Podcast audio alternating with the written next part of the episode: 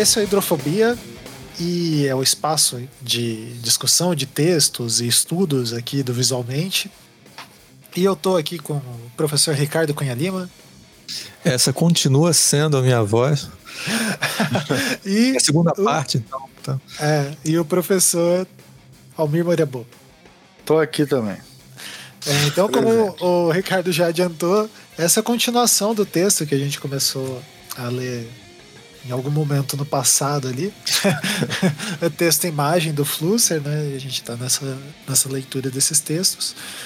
Bom, então, Almir, sobre o que que. onde a gente parou na última. É, a gente está lendo o, o texto. O nome é Texto e Imagem, do Willem Flusser, né?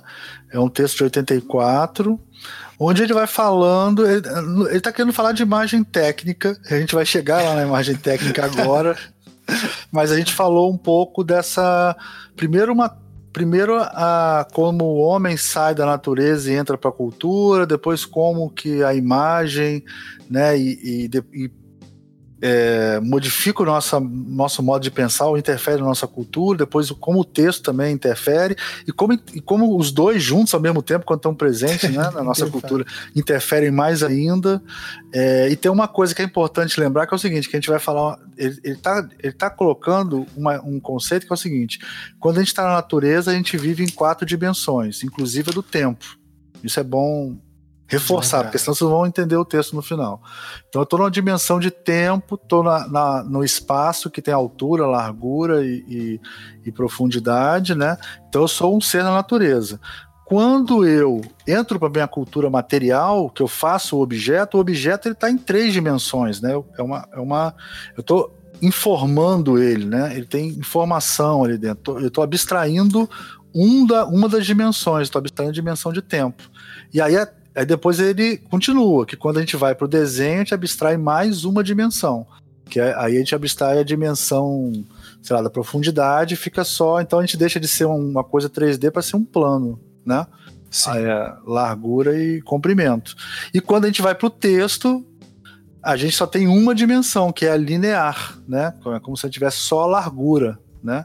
Um atrás do outro. É como se fosse aquela aulinha do ponto, linha e plano ao contrário. Essa é a ideia. Exatamente, é desconstruindo. Né? E agora a gente vai falar a última coisa de uma dimensão para depois a gente cair na dimensão zero, que é a imagem técnica. E a gente vai começar agora falando do grande Gutenberg.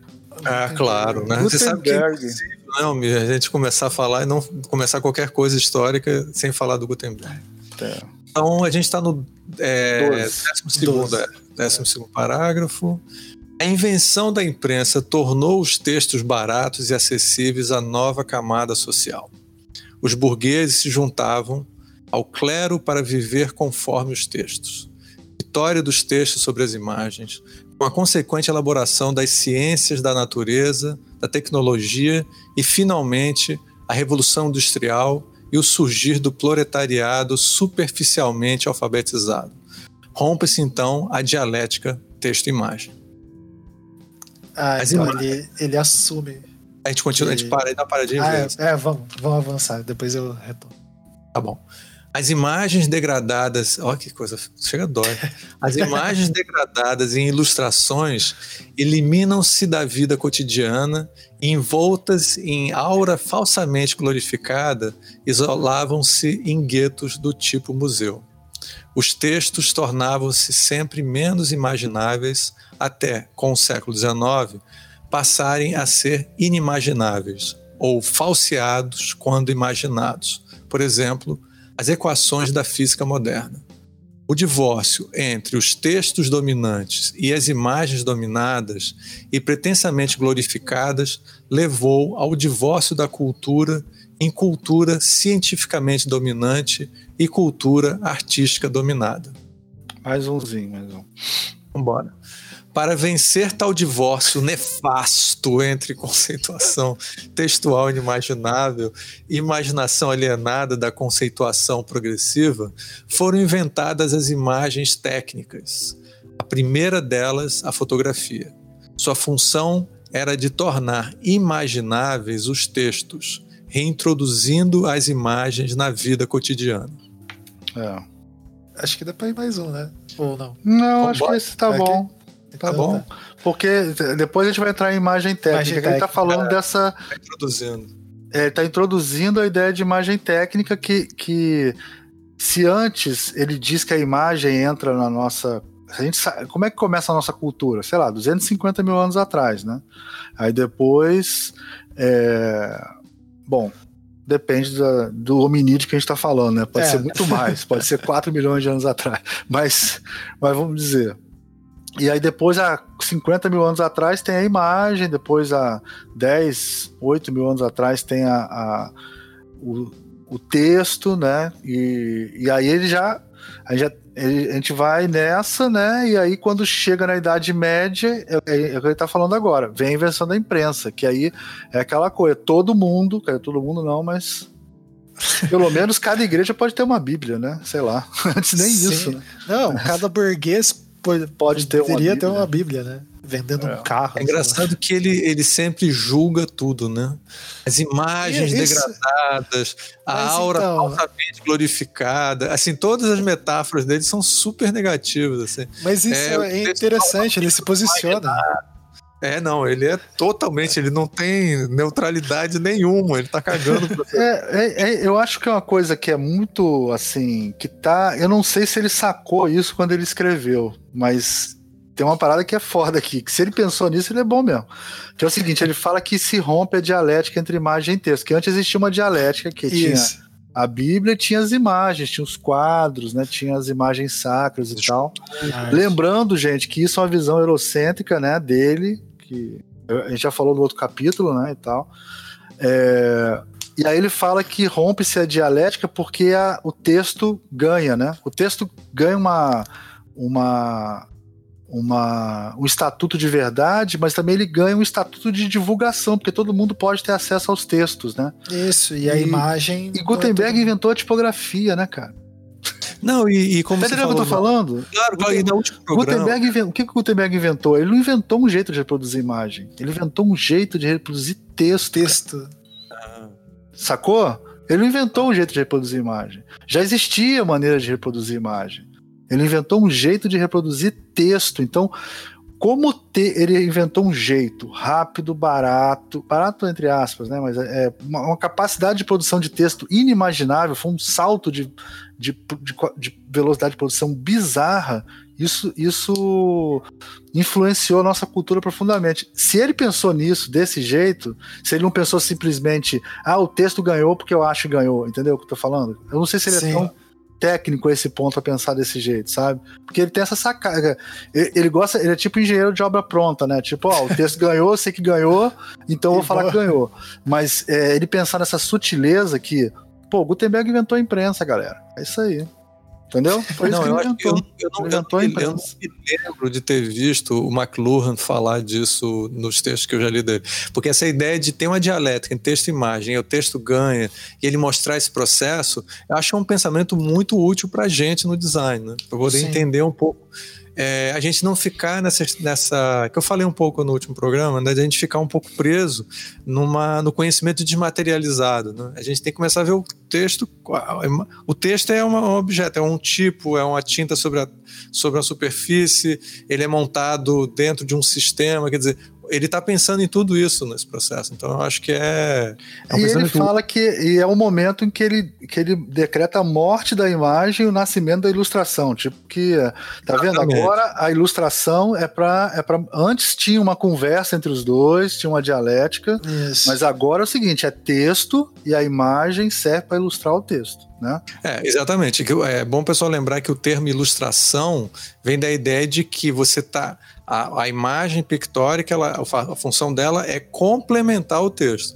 Como a gente falou no outro programa, nem sempre esse é o caso. Muitas vezes o texto está lá para complementar a imagem pictórica. Você vê isso na, na, infografia que a gente analisa, estuda e tal. Mas Você vê isso no tá processo, entendeu? entendeu, Ricardo? Ele não está falando do objeto em si aí. É, o importante aí é o processo. É o né? processo. Ele está né? tá sendo super reducionista. Lógico que existiam textos que ilustravam imagens da, na Idade Média, lógico, né? E depois que Gutenberg inventou. Mas é tipo o processo, ele está brincando com essa ideia do processo. Aí nunca é preciso mesmo, né? Nunca... É, mas se, se assim, agora eu sempre ataco ele e vou a defender, assim. De modo, de, de forma geral, se você quer entender, se é possível você levar em conta todas as possíveis permutações diferentes desse negócio são diferentes, em geral, a gente sabe que o texto ganhou da imagem. É verdade. Ele tá falando. A gente sabe, tanto que a religião que surge com a imprensa é o protestantismo, que é como você já falou, que é, é a religião do texto, do textolatria. É. Agora o, o... Bom, eu, eu gosto muito dessa parte, assim. Vocês querem falar mais alguma coisa? Ele fala das imagens degradadas, ilustrações. Isso, é muito, é muito bom. Que é essa que a gente está falando, né? Que aí é, aí, aí, isso aqui, cara, imagens degradadas em ilustrações, eliminando-se da vida cotidiana envoltas em aura falsamente, falsamente glorificada, isolando-se em guetos do tipo museu. Quer dizer, a imagem vai para o é, museu, né? Vira arte, né? Isso. então, esse, o termo de aura ali que ele tá usando é o, é o do Benjamin lá, de, de é, pode ser. É. Cara, interessante. É, é, eu, sim, é deve ser sim a Aura, né? Deve ser. Com certeza, ele deve estar pensando inclusive no Benjamin mesmo. Mas assim, o que eu achei interessante é que se você quiser ler nesse trecho, assim, arte, o conceito de arte. Mas por que, que, é falsamente glorificadora? É então, glorificadora, então, né? Não, é porque a aura lá pro Benjamin está relacionada à autenticidade da, da, é. da peça, né? Então ele, ele fala. Deu ah, uma, uma, uma, cagada na cabeça da arte. Deu, deu uma cutucada. É, não precisava, desnecessário. Não, precisava, mas... claro, mas eu acho, ó, eu, o que eu acho é o seguinte: ele está ele tá dizendo aqui que o surgimento da ilustração é o surgimento da arte como a gente conhece. Antes a arte sim. era uma outra Sim, sim. Isso, tem, é, tem muito é a ver, porque é. antes. Isso em história social o pessoal fala direto, que hoje em dia. É, de certa, de muitas maneiras, o design ocupa o espaço que a arte ocupava na Idade Média. Quer dizer, o, o, Da Vinci ele pintava um quadro daquele, sei lá, uma, crucifica, uma crucificação era como fazer um filme do Homem de Ferro, era o herói. Era Jesus, né? Tinha uma função social, né? Tinha uma função mágica. Ele era pago, né? Ele era pago é. para fazer aquilo, então tinha uma função que era muito mais próxima do design. Isso aí é aquele problema que design é arte, né? Nesse sentido, o design é arte, porque mas é uma coisa a muito pior. social cara. é, né? Peguem esse áudio, volta para trás e vê se o Almir não acabou de dizer que design é ilustração. Acabou de. eu, eu, eu fiquei em silêncio só pra, pra gente eu conseguir acho que Pode cara, ser uma interpretação. Pro resto da vida, cara, porque eu vou poder jogar isso na cara dele, cara. Ele acabou de dizer que design é ilustração. Não, porque quando o, o design vem, a arte, ele, porque ele tá falando, ele não tá falando de design, ele tá falando de ilustração, então você tá supondo que design é ilustração. Beleza. É a sua interpretação. Você falou, tá? Mas tá é escrito, interessante, tá né? Como que não tá valendo. não tá valendo. Mas é interessante como que tem, é, tipo, nessa frasezinha ali tem, e é legal isso do Flusser, né? tem essas coisas que ampliam, né? Tipo, tem uma essa crítica. Sem dúvida, ele tá falando de estatuto da arte, tá falando de, de projeto, de design, de função social, numa frase só, né? É. Tá muito bom. Ele, cada frase dele é um salto. é. Vai entrar no 14, não é isso? É, mas deixa eu só falar uma coisa sobre isso, que isso aqui que eu acho. Que aí eu acho que isso é, um, é uma coisa meio equivocada dele, mas que ele sempre fala, né? Que ele fala que é, os textos eles eram mais imagéticos e foram ficando. Ele diz que a criança. Basicamente, se você ler muito fluxo, você vai ver que ele diz que a ciência foi criada pelo texto, né? A ciência existe por causa sim, do texto. Sim. Ele fala. Porque a gente pode esquecer que matemática é texto. É, e, ele, não, e fora isso, é o jeito, o raciocínio é, o raciocínio lógico. É. E aí ele fala dessa coisa do. que os textos vão ficando tão complexos e tão precisos que eles não ficam mais imagináveis, né? Isso. Então, tipo, uma equação da física moderna não é uma coisa é, imaginável, né? É uma coisa inimaginável, porque é, é tão abstrato o negócio que, que não dá para não dá para fazer uma imagem daquilo. Por exemplo, fazer uma imagem de E igual a MC, né, que a energia é igual a matéria vezes a aceleração ao quadrado. Como é que você vai fazer uma imagem disso? Né? Tem um. Vocês acompanham o. A, devem ter visto, né? O, aquele grande físico é, norte-americano. Ah, não. Não, o americano. Como é que é o nome dele? O, o Neil deGrasse Tyson? Não, não, esse, é, não. Esse, é, esse é o, é o Creep. creep é... Não, eu tô, eu tô me referindo a esse grande físico, cara, que foi o cara que é, mostrou que a, a, a Challenger, a, a o ônibus espacial, ele mostrou para as pessoas e fez um pequeno experimento e explicou para as pessoas como é que isso estava é, acontecendo. É o Ai, meu Deus do céu. Vocês não estão lembrando, também não estou lembrando o nome dele. Mas assim, eu daqui a pouco eu vou lembrar o nome dele. Mas esse é um físico importante americano é, que ele, ele entrevistaram ele uma vez. Eu vou botar o link aqui para vocês verem. E, é, ele e aí tá vivo? Tá vivo? Não, ele morreu. Ah. Ele é do tipo. Ele, ele fez muito sucesso nos anos 80, mas já nos anos 80 ele já não era mais jovem, assim, não. É, Feynman, Richard Feynman. Ah, tá? Richard Feynman. Ele morreu nos anos 80, isso aí. Tá. É. E aí ele, ele é, nesse vídeo, ele, ele, um, um jornalista pergunta para ele, cara, explica para você, explica tudo também, então. Explica como é que é a, a, a, os campos magnéticos, né? Aí Porra. ele fala, ele, aí pois é. Aí ele falou, cara, olha, cara, olha só, se eu for explicar para você, eu vou ter que falsificar essa informação. Ele vai ter que Mas é isso. É exatamente isso. Metáfora, como é, por exemplo, isso. a representação do átomo, tá? A representação isso. do átomo é uma coisa que não tem absolutamente nada a ver com tudo, os átomos. Assim. Os átomos não podem ser representados daquela maneira. Mas é, você é. entende. Aí ele fala assim, cara, para eu usar é, para eu poder explicar para vocês, eu posso pegar, por exemplo, como analogia a uma borracha e como ela se expande, né? Mas aí eu vou ter que explicar, para eu poder ser verdadeiro, eu vou ter que explicar como é que a, a borracha se expande, que é parecido. Ah. Você nunca vai. É, é, tipo, eu vou sempre procurar uma analogia que nunca vai chegar nisso. Ou você entende a, matem a, a linguagem da matemática que Isso. é. Isso. Ou senão Ou... você não entende de verdade, é só uma imagem na sua. Exatamente. É, é isso que ele está querendo chamar. É isso, é só uma imagem na sua cabeça.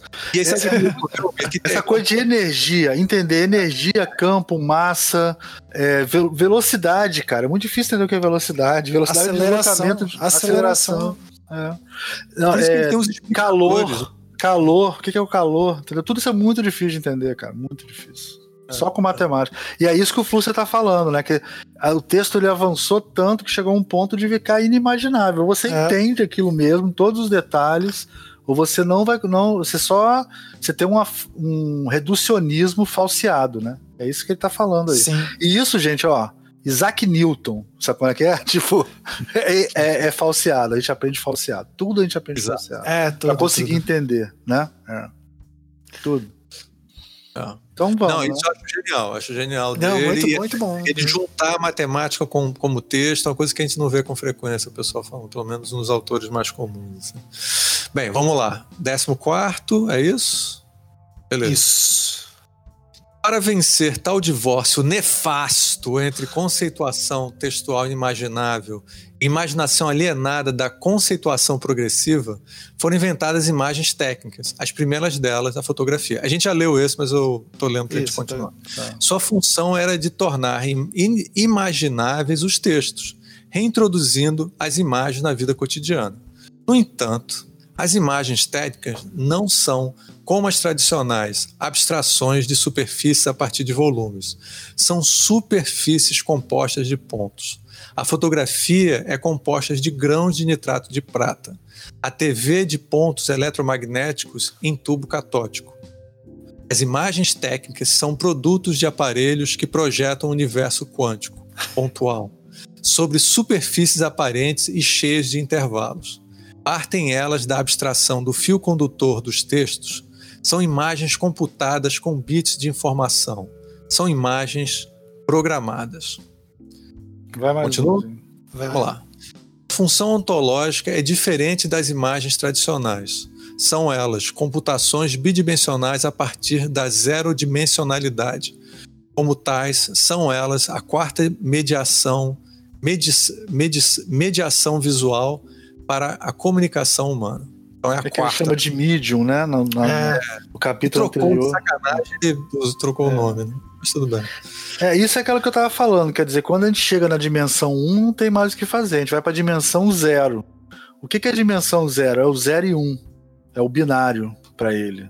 Isso. E aí esse 0 e 1, um, a partir do 0 e 1, um, você cria computações bidimensionais, tridimensionais, né? E tudo isso, essas são as imagens técnicas que ele fala. Resumindo, é... ele está falando que o texto é tão foda que ele deu a volta e gerou a imagem. A gente gera a imagem a partir a do partir texto, do ele é texto. científico. É, é, é, essa é a parte mais complicada que eu acho do Fluxo, que é o seguinte, ele quer falar disso. É, tem texto que ele fala mais e melhor sobre isso, assim. Mas é, quem está querendo dizer é o seguinte, que a imagem técnica é uma coisa nova. Ela tem, uma, ela tem uma, um estatuto de verdade que os outros não tinham, né? Assim, Sim. Ninguém discute a veracidade de uma foto. É, ou de um né, e, é, e tem uma coisa legal aqui é, que, é, que a gente estava comentando, é, tanto nesse programa quanto no anterior, que é dessa. dele tá arraigar, ele não atomizar, ele não separar as coisas, né? Daí ele vai é, ali para a fotografia, ele não vai pensar a abstração da fotografia, tipo, ele vai falar, não, a superfície dos pontos. Ali ele tá falando do filme, né? Do nitrato de prata e tal. E, e daí, Almir, aproveitando a coisa, se fosse assim para deixar meio claro qual que, o que, que ele entende da diferença da imagem tradicional para a imagem técnica. O que, que é, seria imagem tradicional para ele? Para começar, a imagem técnica, a imagem tradicional tem uma pessoa que está fazendo a imagem tradicional, está fazendo o desenho, né? Não, não é uma máquina que está fazendo. Que no caso dele não é nem uma máquina, é um novo tipo de máquina que ele chama de aparelho, que também nesse texto não está aparecendo isso, o aparato, né? Ou seja, é uma máquina que imita uma função é, biológica nossa, né? Uhum. Através é, do texto, né? Através do texto científico que produziu essa máquina. Então é mais ou menos isso. O texto faz a ciência e a ciência faz Você uma faz máquina que gera uma imagem. Mais ou menos, sendo reducionista também, né? mas, mas então é, é, Só que quando fala assim, fica muito causal, né? Tipo, uma coisa levou a outra. Cara, lógico que a fotografia foi criada por milhões de questões socioculturais, né? Ele fala, tipo assim, como a imagem estava sendo destruída pelo texto, então teve a vingança da imagem, ela voltou como ter, como imagem técnica, porque a gente precisava de um estatuto de verdade também para a imagem, porque não tinha mais como explicar aquilo escrevendo. E aí a sociedade, né, o, o ser humano criou ah, mas não é bem isso, né, que aconteceu. É, até porque a compreensão da fotografia que ele está colocando ali é uma compreensão bem, bem posterior, né? O início lá da fotografia, a galera não, não acreditava que era tipo, verdade, que a era verdade a sociedade aquilo, né? demorou né? a aceitar. É. é. É verdade. É interessante que você pensar nisso, a gente estava falando sobre a relação religiosa com o texto, onde para uma pessoa religiosa o texto, num sentido tecnicamente mágico, né? Não estou dizendo que é mágico, não, mas assim, tecnicamente a gente chama de mágico. A pessoa acredita que aquela é verdade. Com o tempo, a, a ciência transformou a imagem técnica fotográfica em verdade e passou é, a considerar mágico o pensamento, o, o, texto escrito. Porque eu me lembro que é o Borges que fala que ele, é, é se a gente for Pra, quanto mais a gente vai para a antiguidade, e o Bosch está sendo super flusser aqui, né? não tem nenhuma Sim. comprovação científica disso. Mas ele diz que a, quanto mais para trás você faz, as, as palavras tinham poder mágico. Quando você dizia, é, sei lá, é, os deuses têm nomes, às vezes, de, do trovão, tem nome do, das coisas. Quando você fala aquela palavra, você está evocando aquele poder, sabe? Então elas têm, tinham poder mágico. E elas tinham poder de verdade. Então, quando elas vão para o texto, né, elas passam a continuar com essa potencialidade mágica no texto, que é essa textolatria, né? Aí agora a gente está voltando, vê se o raciocínio faz sentido para você, Almir. A gente tá, agora a gente está incluindo a imagem de novo com esse poder né, nessa imagem técnica, de certa maneira. Mas é, mas é só que ele continua sendo. Só que essa imagem é quantificável. Ela é verdade, Sim, né? É ela é verdade. É quanto, né? ela, tem, ela junta ela... a matemática, a testa, o texto Isso. matemático que é. produz a, a imagem técnica Está incluído. Então ela faz a, ela faz a síntese da, dessa dialética. São imagens programadas, não tem um filtro humano no meio disso, né? É, não é mais registrando exatamente o que está aparecendo ali, teoricamente. Não é, mais não é, não é o texto da imagem, é as duas juntas para fazer merda, né? para dominar o mundo. Né? Eu curti que ele tá com um quântico ali no meio. É, ah, ele joga sempre quântico, quanta. É, muito bom. Ele é muito bom. É, mas o quântico dele é o quanta do pacote de informação, né? São pacotes, ah, né? Tá. São, não é o do muito universo. É, as imagens testes são produtos de aparelhos que projetam um universo quântico pontual sobre superfícies aparentes e cheias de intervalos. É, inclusive, claro. coisa, a imagem técnica para ele não importa a superfície, entendeu? Vocês vão notar isso que é diferente é, do desenho. Não importa é... a superfície, não importa o, o, suporte, não importa nada disso. Ele está falando que a imagem técnica é uma informação. Então é tipo, então, é, se tiver é Matrix, saca Matrix? É, não, rapidinho, ó. Isso, então, só para a gente conectar. Isso é a zero dimensionalidade que eu ia perguntar para você. Isso, isso é a zero dimensionalidade. Não tem Matrix que fica caindo, aquela cena que o cara vê um monte de letrinha caindo, ele fala: Ó, oh, isso aqui é uma mulher loura, ela tá atravessando isso, pro outro é. lado. Essa que é a zero dimensionalidade, essa é a imagem técnica. Você lembra essa cena do Matrix, cara? Claro, claro. Que o pessoal é. lê um, uma, um, Você vê uma tela que você não enxerga nada, né? Mas na verdade tá toda a informação passando ali, né? Passando ali. Então é, é, isso, a imagem técnica é essa informação que é registrada textualmente, né, linearmente, na dimensão 1. Né? Inclusive aquele personagem que é o traidor, né? O Sailor. Assim, você tá vendo um monte de númerozinho, um monte de caractere caindo tal. Eu tô vendo uma mulher passeando. Isso, tá... isso aí, é, é isso aí. Então essa imagem não importa, ela tá lá registrada, ela tá lá, entendeu? Aquilo ali é uma virtualização da realidade e, e tá valendo, né? Para ele é isso. É, mas, é, mas é interessante o seguinte: o que ele está querendo trazer com isso? Aí vem a teoria dele mais complexa, né? Que ele está falando do funcionário, do aparelho e da imagem técnica e da pós-história. Essa que é, aí é que começa a juntar todas as ideias do fluxo, que a gente não, não vai ter tempo de falar de todas aqui, né? Sim. E depois a gente vai falando de outras, né?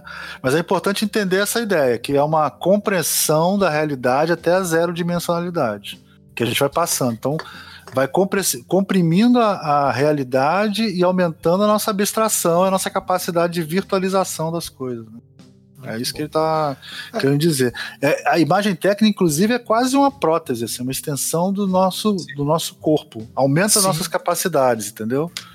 Nesse é uma... ponto ele lembra o Marshall McLuhan. Né? McLuhan, Aristóteles, o... esses caras, né? Que é tipo uma extensão do corpo, né? Um, aumenta a gente, né? É um amplificador. Tem o, o, o Ben Schneiderman e naquele livro lá, ele vai chamar de amplificação. Ele não está falando a mesma coisa.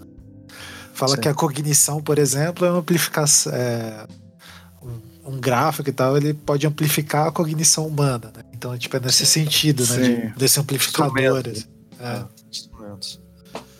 Bem, vou continuar no 17. É, vamos até o 19. Ah, legal. Propósito das imagens técnicas, propósito este, não necessariamente entendido pelos seus inventores, ele é muito besta, né? mas então vamos lá, desculpa, é tornar imagináveis os textos. Isto é, inverter a relação texto-imagem compreendida pelos escribas. As imagens não mais devem ilustrar textos, servir textos, mas os textos agora devem completar imagens, servir imagens não mais a consciência imaginativa e mágica a serviço da consciência conceitual histórica, mas sim a consciência histórica e seus gestos, políticos, científicos e artísticos, a serviço da magia das tecno-imagens. Todo evento histórico tende doravante a ser fotografado, filmado, televisionado.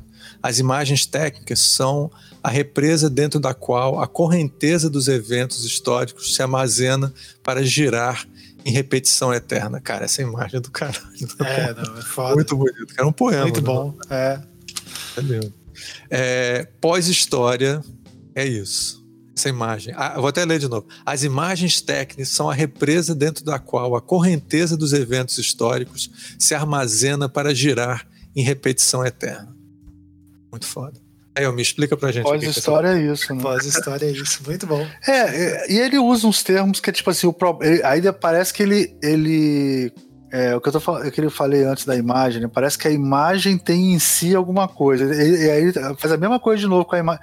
Então a imagem tem em si a magia, né? E a imagem técnica tem em si um propósito, né? Sim. Ele tem essas coisas, como se as coisas em si tivessem alguma. Do jeito que ele escreve, parece que é isso, mas eu acho que ele não tá querendo dizer isso, porque ele falou muito de cultura antes, né?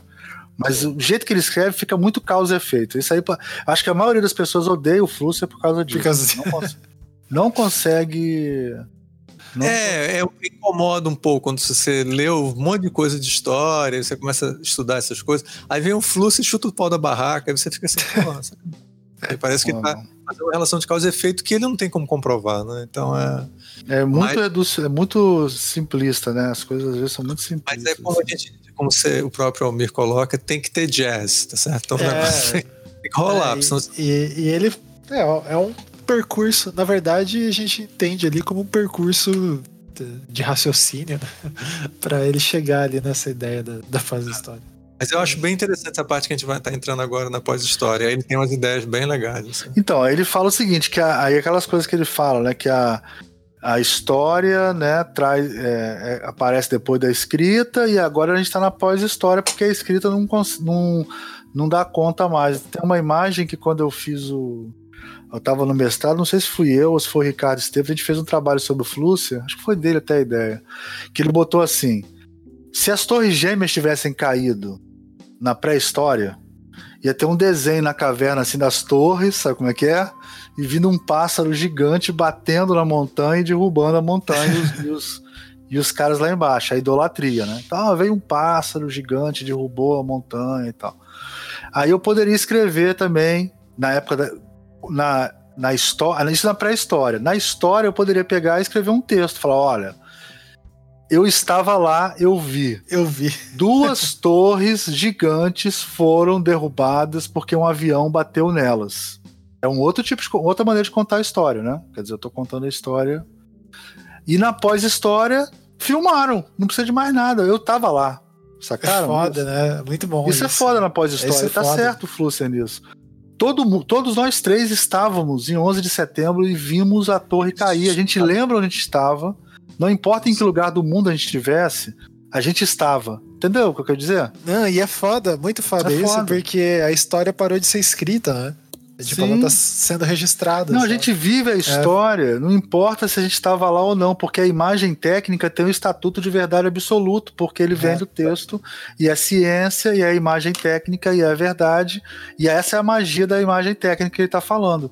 Eu estava no Rio de Janeiro e eu vi as Torres Gêmeas caindo e eu fiz parte da história, mas eu não estava em Nova York, eu estava no Rio de Janeiro.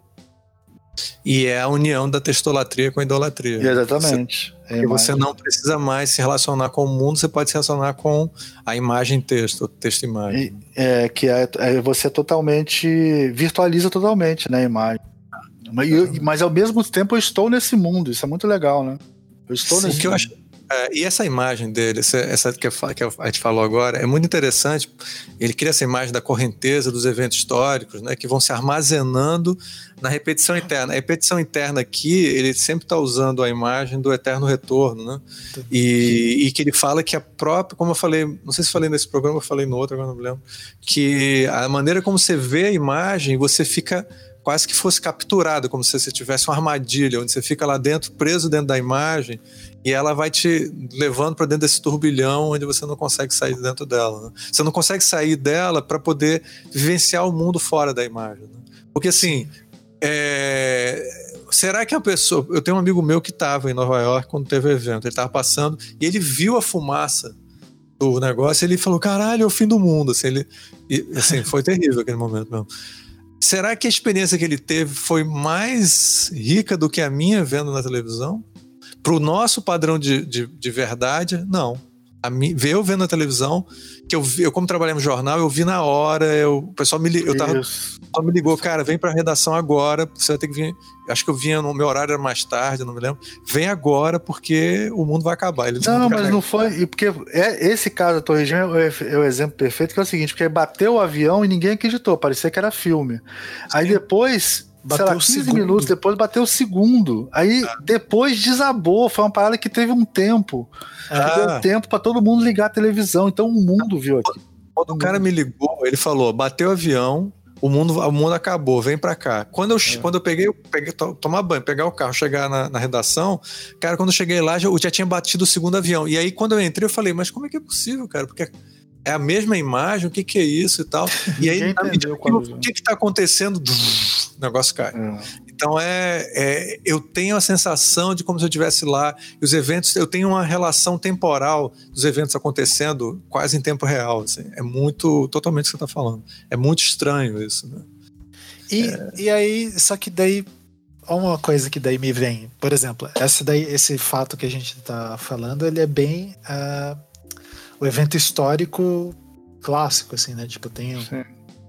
Agora vamos pegar a, por exemplo, agora o Covid, que teoricamente Sim. a imagem técnica não dá a imagem não dá conta de descrever, tipo, não por dá. exemplo, morreram Sim. 100 mil pessoas.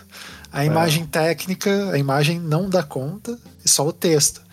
Só que como a gente está no registro da pós-história, a gente não consegue se apegar, né, a, a isso. E daí as pessoas, tipo, ah. Não, porque o texto também é inimaginável. A gente não sabe que é 150 mil 150 mil pessoas mortas. Pois é, né? Também é. é. Quando sai da escala humana é foda. Tudo que saiu da escala humana, bicho, é muito difícil. Talvez aí seja o papel da, da visualização de dados, talvez. Sim. Ela tenta uma técnica mais antiga, na realidade, que são os gráficos, né? Os gráficos Sim. existiam antes da fotografia, mas eles são a tentativa, talvez, de fazer essa aproximação, onde as pessoas possam tentar experimentar o que, que é essa, a, essas tantas pessoas. Mas é claro que muitas vezes até a gente tem criticado, né, em, em outros programas não relacionados aqui, que às vezes o gráfico, a pseudo-neutralidade de um gráfico, às vezes não dá a dimensão humana. É. é uma tentativa de representar uma quantidade, grande quantidade de pessoas e fatos. Né? Quantidade. Sim. Quantidade é muito difícil, essa, essa coisa escalar, né, cara? Passou de 100, a gente não entende mais nada, é uma merda. É, é que ele não, é um negócio muito não humano, né? Tipo, daí é dentro ali, dentro do Flusser, né? É realmente inimaginável. Né? Tipo, abstração numérica. Ela... O, tem um. Me lembrei de um texto que era hoje. Depois você falou o Borges, o Borges tá vindo direto, assim. Ele diz, quando ele, diz é que na, na, antiguidade, quando você dizia Alibaba os 40 ladrões, 40 era um número, assim, muito louco. Muito grande, cara. É. Então, assim, como se fosse 200, 300. 10 mil. é um número grande, cara. Tem uma tribo indígena aqui, eu não sei se é, se é mentira o que eu tô falando, mas eu acho que eu já ouvi isso em algum lugar. Tinha uma tri, tribo indígena brasileira que ela contava até três só. Eu acho que é o Daci Ribeiro que falava isso. Tinha uma tribo porque eles não tinham nada que era mais é, do que três, três, entendeu? Não precisava. Era um, dois, três e muitos. Tipo assim, entendeu? Porque você vai ter três arcos, você vai ter três jarros, entendeu o que eu tô falando? Você vai ter três. Não tinha é. nada que tinha mais de três, assim. Não, não valia a pena perder tempo com isso. Não valia, não. Aí tudo bem, você tem seis filhos, ah, eu tenho muitos filhos. Né? Não é uma incapacidade cognitiva deles de contarem, não, porque não é faz, Exatamente. Faz, Socialmente, não precisa, culturalmente, ele não precisa, né? Não precisa disso. É, não, e daí é interessante pensar, por exemplo, eu não lembro se é o Heródoto, qual que é aquele historiador que tem. É, que o cara gosta de botar uns números na parada, assim, de tipo, ah, tinha não sei quantos 300 mil soldados. Capaz de ser. É, se é grego é Heródoto, né? Daí você fica pensando, como que eu contaram a galera? Não, não, contaram, tipo... não, não contaram. Então... Quando, ele, não, quando ele diz que os persas invadiram a, a Grécia, aí tinha sei lá quantos mil persas, não, pelo amor de Deus, não é. tinha pouco. Claro que foi ótimo aquele filme, Os 300 de Esparta, mas, assim, mas naquele filme, Os 300, é, é, eu acho que é a melhor representação do Heródoto, porque é completamente fantasiosa, né? Que tem lá o, o Rodrigo Santoro lá. É, aquilo é uma representação boa do, do, que não tem nada a ver. A história do Heródoto é viagem. então, é, é interessante, né? Como que isso sempre foi um. Não sei, é, né? Tipo, tentando brincar com essa noção mágica. Eu acho interessante. Tá. Acho que a gente pode ir agora pro. Ele vai falar um pouco de imagem técnica e ele vai começar uma futurologia aqui. Acho que beleza. pode ler mais uns três ou quatro aqui. É, tá acabando já.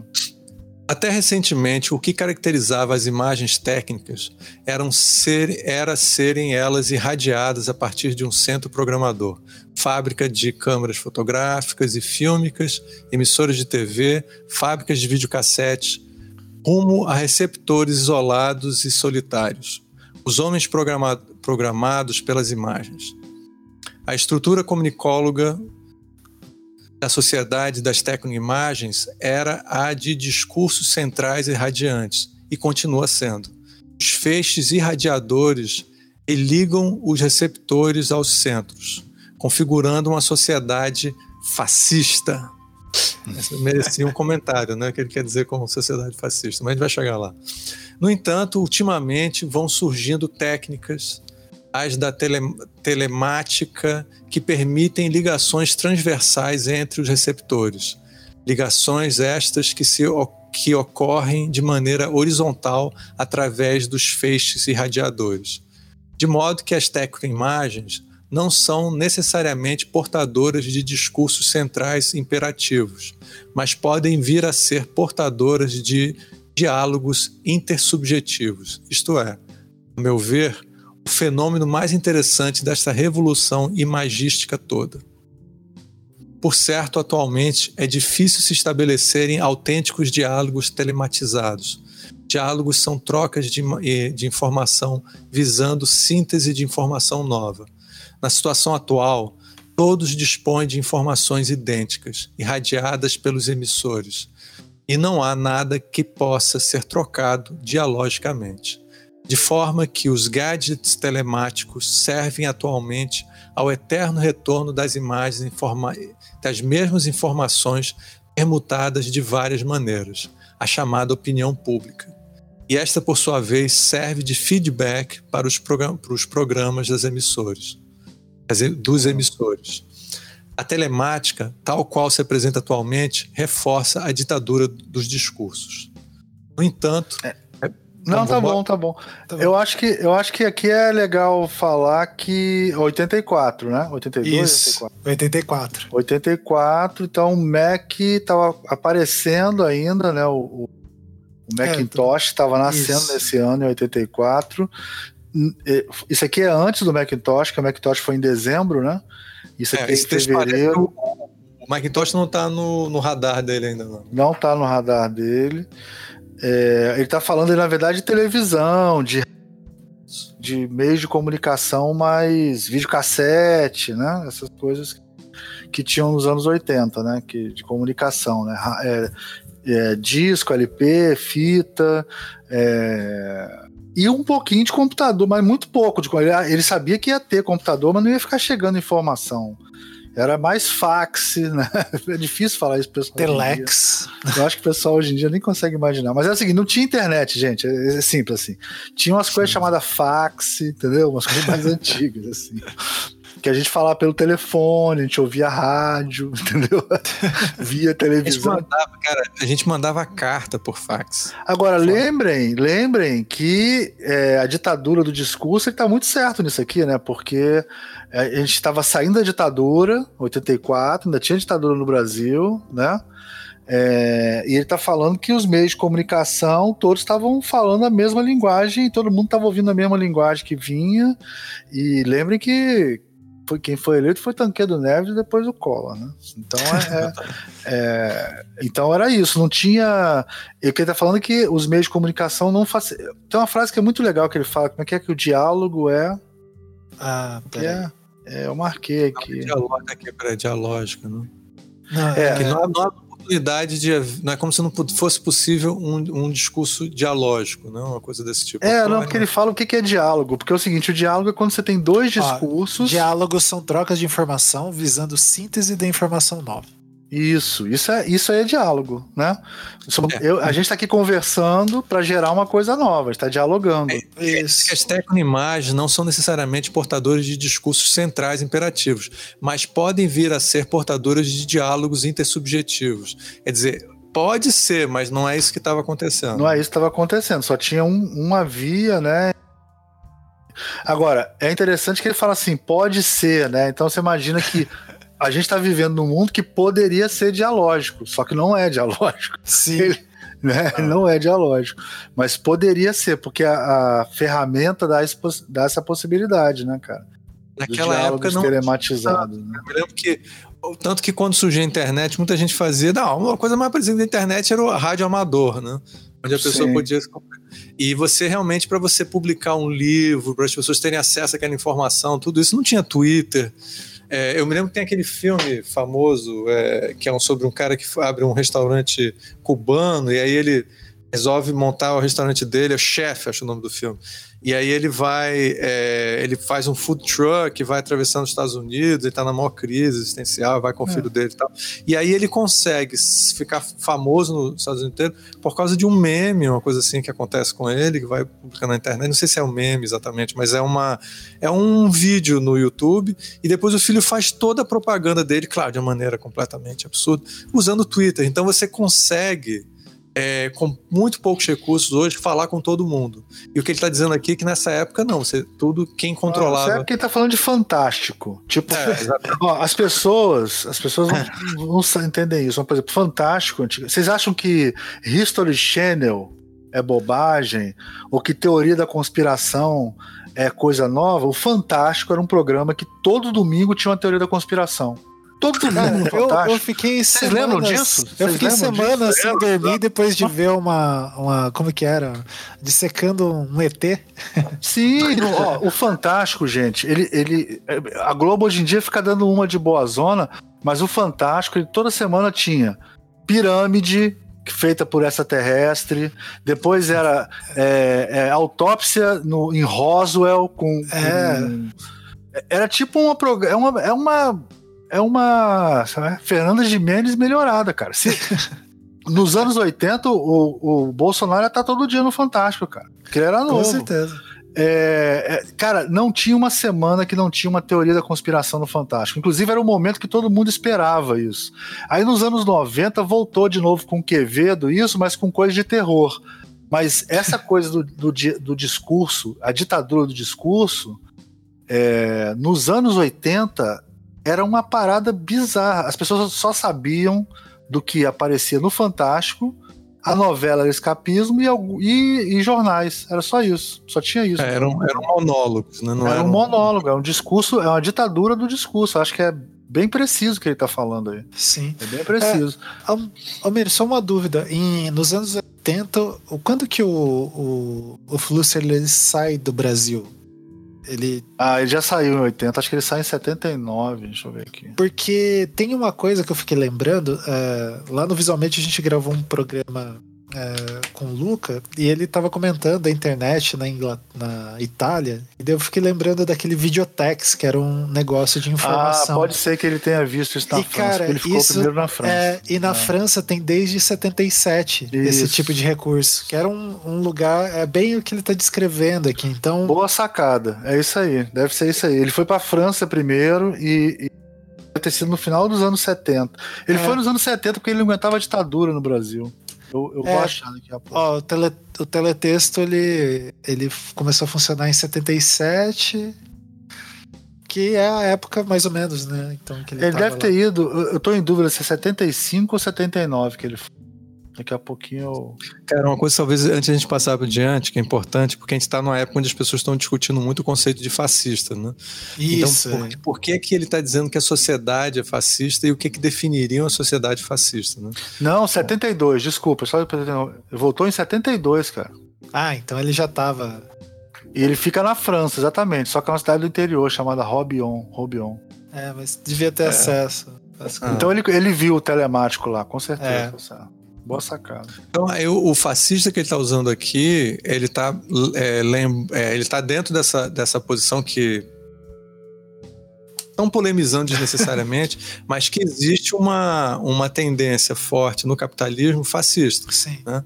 E, e, e, aí ele está dizendo que, na medida que você vai cortando o diálogo, você vai manipulando as massas com a informação, você está aos poucos configurando esse tipo de comunicação como a configuração para uma sociedade fascista. E ele e ele e o nazismo matou o pai, matou a mãe em campo de concentração e ele fugiu com 18 anos com a família da namorada porque o pai dele era um intelectual socialista na Alemanha nazista. Então ele ele é, se você ele, sabe, ele conhece bem essa coisa do tá discurso falando. único, né? É, é. Tá. Se você em casa acha sabe o que é fascismo, cara, o Flusser entendia na peça. É, ele viveu o que, que é. é. ele, ele, ele, ele tá sempre preocupado em vários textos dele na possibilidade da volta do, do nazifascismo. Né? Isso faz parte um pouco da, das preocupações dele com a comunicação. Né? Assim. Não, para ele é quase uma coisa que volta. Ele acha que é uma coisa natural. Sim, é, é... Eu não acho que só que volta. Ele acha que a gente está vivendo num é, certo grau acha, de fascismo o tempo todo. Sim, então, se ele vai chegar ao extremo fascismo de tocar fogo e nos, nos antepassados dele, nos amigos dele no campo de concentração, isso aí depende Pode ser um momento, pode ser outro, mas, a, mas que sempre tem essa potencialidade, é um fantasma que não vai embora. Assim. Sim. É, isso aí. É um certo pessimismo dele, assim, mas que é, pode ser visto como um realismo. Né? Vamos, vamos lá, então. vamos lá, vamos lá. 22, São os né? três últimos agora, né? Isso. 22, não, 22 não, é o 20, 24. 24, 24, tá. No entanto, é possível que nos tornemos conscientes da posição ontológica dessas imagens. É possível que venhamos a criticá-las. Olha ele mais otimista aqui. De tal distância crítica, compreenderemos que o significado das tecnoimagens, computações de bits que são não é, computações de bits que são não é literalmente, literalmente uma cena do mundo, mas um programa. Desde que assumamos tal crítica, poderemos de fato passar a dialogar com os outros sobre e através das imagens. Isso nos permite estabelecer consenso contra a programação futura, não apenas a das próprias imagens, mas a dos aparelhos automáticos todos. Teremos retomado as rédeas dos aparelhos que atualmente ameaçam a se automatizar.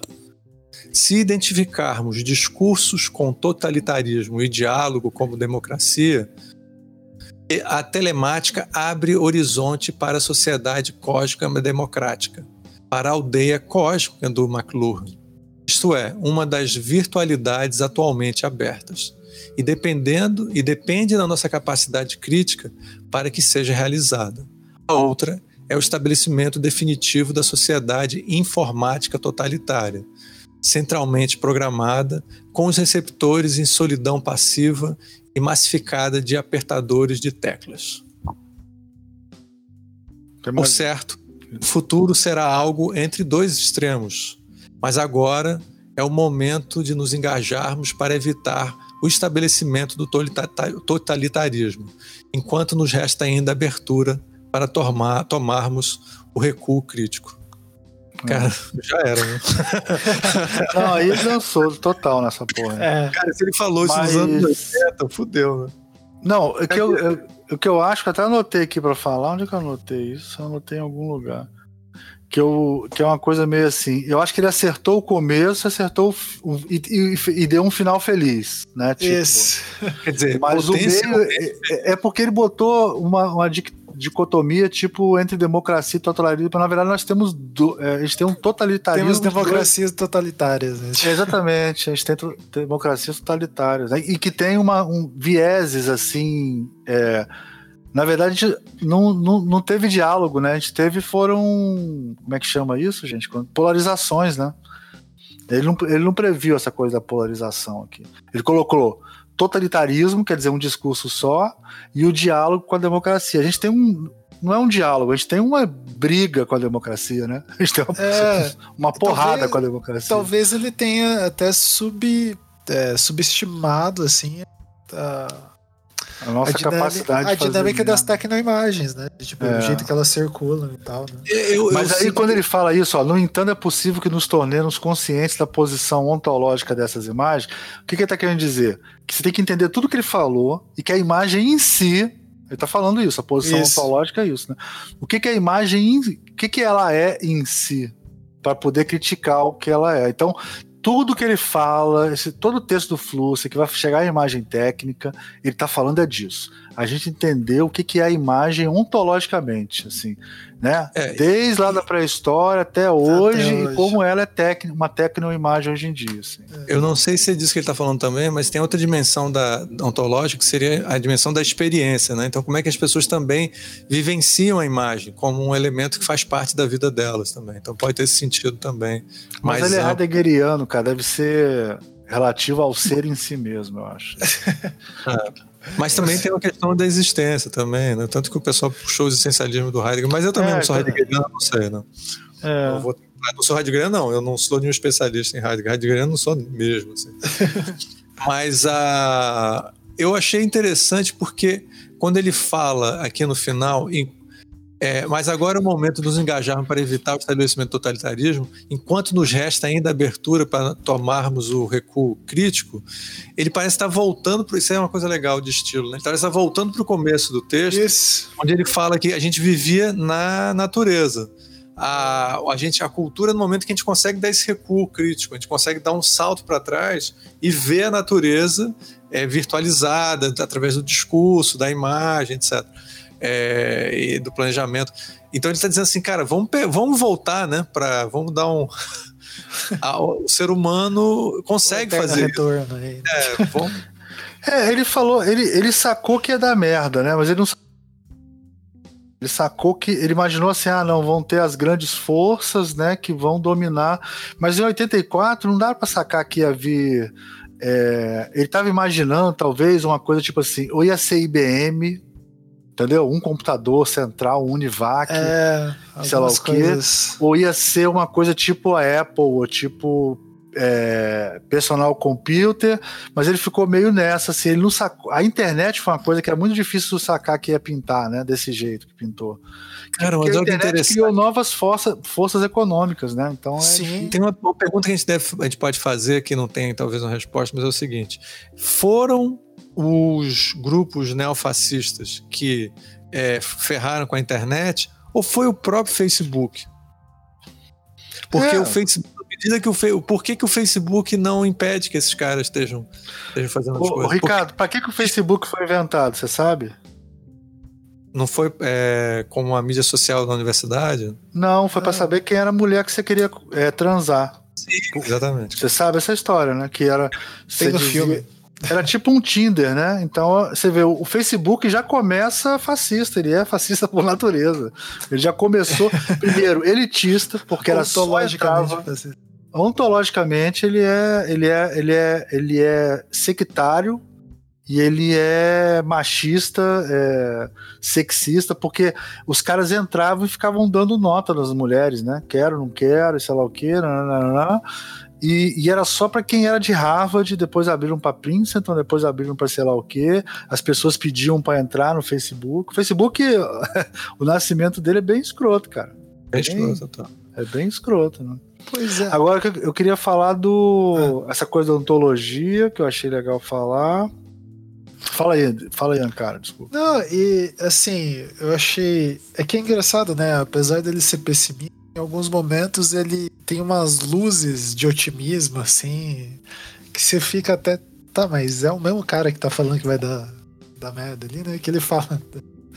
É, a telemática abre o horizonte para a sociedade cósmica democrática para a aldeia cósmica de McLuhan. É, onde é que ele inventou essa aldeia cósmica também? A aldeia Porque cósmica, na verdade, é um conceito. É a aldeia global, porra. É, não? o conceito da aldeia global. É que o livro que sai isso é aquela a galáxia de Gutenberg.